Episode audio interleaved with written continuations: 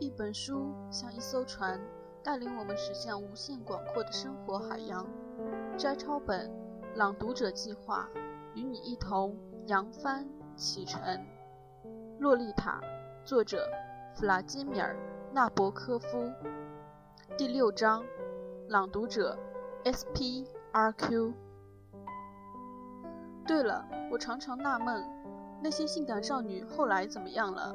在这个因果交错的铁断的世界上，我从他们身上偷走的那种神秘的悸动，难道就不会影响他们的未来吗？我占有了他，而他根本不知道。好吧，可是这一点往后什么时候就不会产生什么影响吗？我使他的形象介入了我的 volupta 肉体的享誉中，是不是多少左右了他的命运呢？哦，这一点过去式，而且依然是一个叫人万分疑惑的根源。然而，我还是知道了那些可爱的、叫人发狂的细胳膊的性感少女长大后会是什么样子。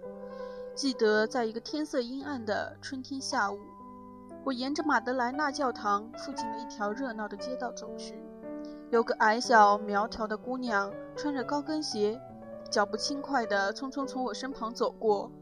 我们同时互相回头看了一眼，她站住脚，我跟她攀谈了起来。她几乎还不到我胸口长毛的地方那么高，甚至法国姑娘往往具有的那种带酒窝的小圆脸。我很喜欢她长长的睫毛和紧裹着身体的那件剪裁合身的朱灰色衣衫。她年轻的身体依旧保持着一团稚气，跟她瘦小灵敏的臀部那种职业性的扭动混合在一起，那种稚气就是性感少女的回声。是欢乐的震颤，也是叫我冲动的刺激。我问他价钱，他立刻用悦耳动听的嗓音回答道：“一个老在行，真是一个老在行。一百法郎。”我想还个价，可是我的眼睛朝下只盯着他饱满的脑门和不完整的帽子，一条缎带，一束花。他看出了我低垂的眼睛里那种异常孤独的渴望神色，他眼睫毛一眨。说道 tant pis 算了，一面装着像是要走开。也许就在三年以前，我还看见他下雪后正往家里走。这种想法使事情就此解决。他领我走上通常那道很陡的楼梯，还有为 monsieur 顾客开道的通常的那阵铃声，因为 monsieur 顾客在沮丧地爬上楼。到里面那间只有床和坐浴盆的简陋的屋子里去的时候，可能不乐意碰上另外一位 monsieur 顾客。和往常一样，他马上就要一样 tant pis 小礼物。和往常一样，我也问了他的名字莫尼克和年龄十八岁。我相当熟悉街头妓女这种老一套的作风，他们总是回答说 dix-huit 十八岁。这是一句信口可以发出的愁求，一种决定性的、渴望欺骗的鸣叫。他们每天都要这么发出十次。这些可怜的小家伙。不过，就莫尼克来说，毫无疑问，他给自己的年龄加了一两岁。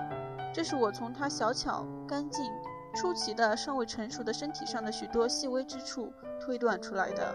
他令人销魂的、飞快地脱掉衣服，有一刹那儿站在那儿。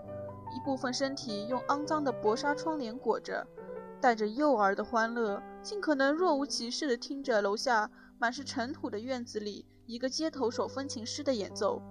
我看了看他的小手，把他的注意力引到他龌龊的指甲上，天真的皱起眉头，说道 oui ce n'est pas bien 对，这是不大好。”说完就走到漱洗盆那儿，但是我说这没有关系，压根儿没有关系。他留着褐色短发，灰色的眼睛闪闪的，皮肤苍白，看上去非常迷人。他的屁股小得跟一个蹲坐着的小伙子一样。事实上，我可以毫不踌躇地说，而这也确实是为什么我满心感激地留恋记忆里和小莫尼克在一起的那间灰纱窗帘的房间的缘故。在我玩过的那八十多个妓女中，唯有她叫我感到一阵。真正的欢乐。elle elle était malin celui qui invente ce trou là 发明这玩意儿的人是个机灵鬼。他亲切友好的评价道，接着用最实心的速度又钻到他的衣服里面。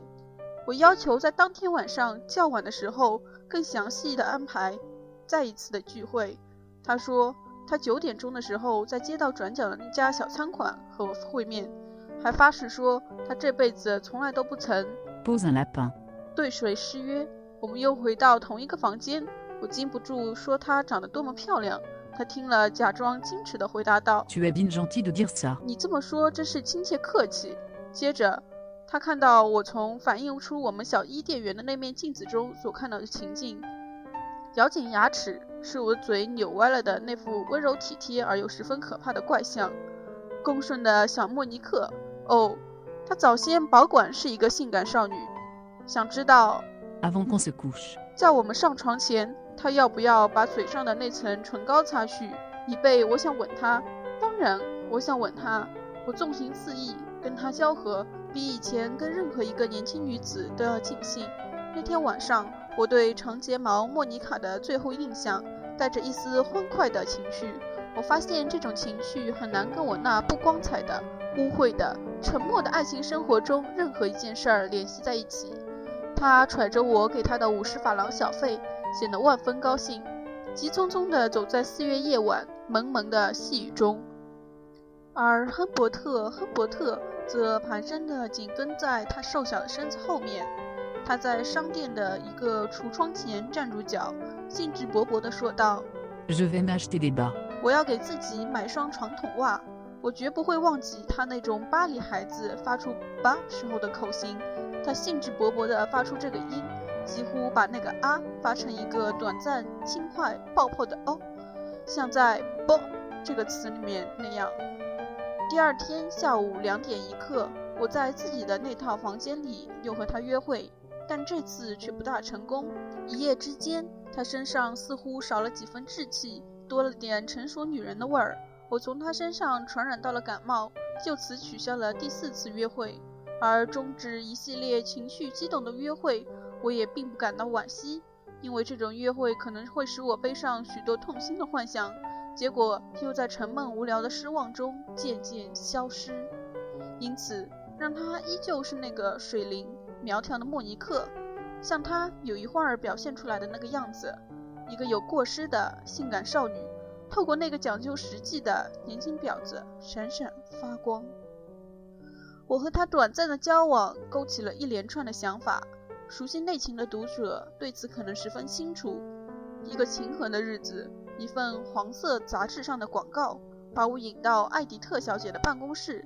她先递给我一本脏乎乎的照相簿，让我从里面相当正规的一批照片中挑选一个合意的人儿。Regardez-moi cette belle brune. 瞧瞧这个棕发美人。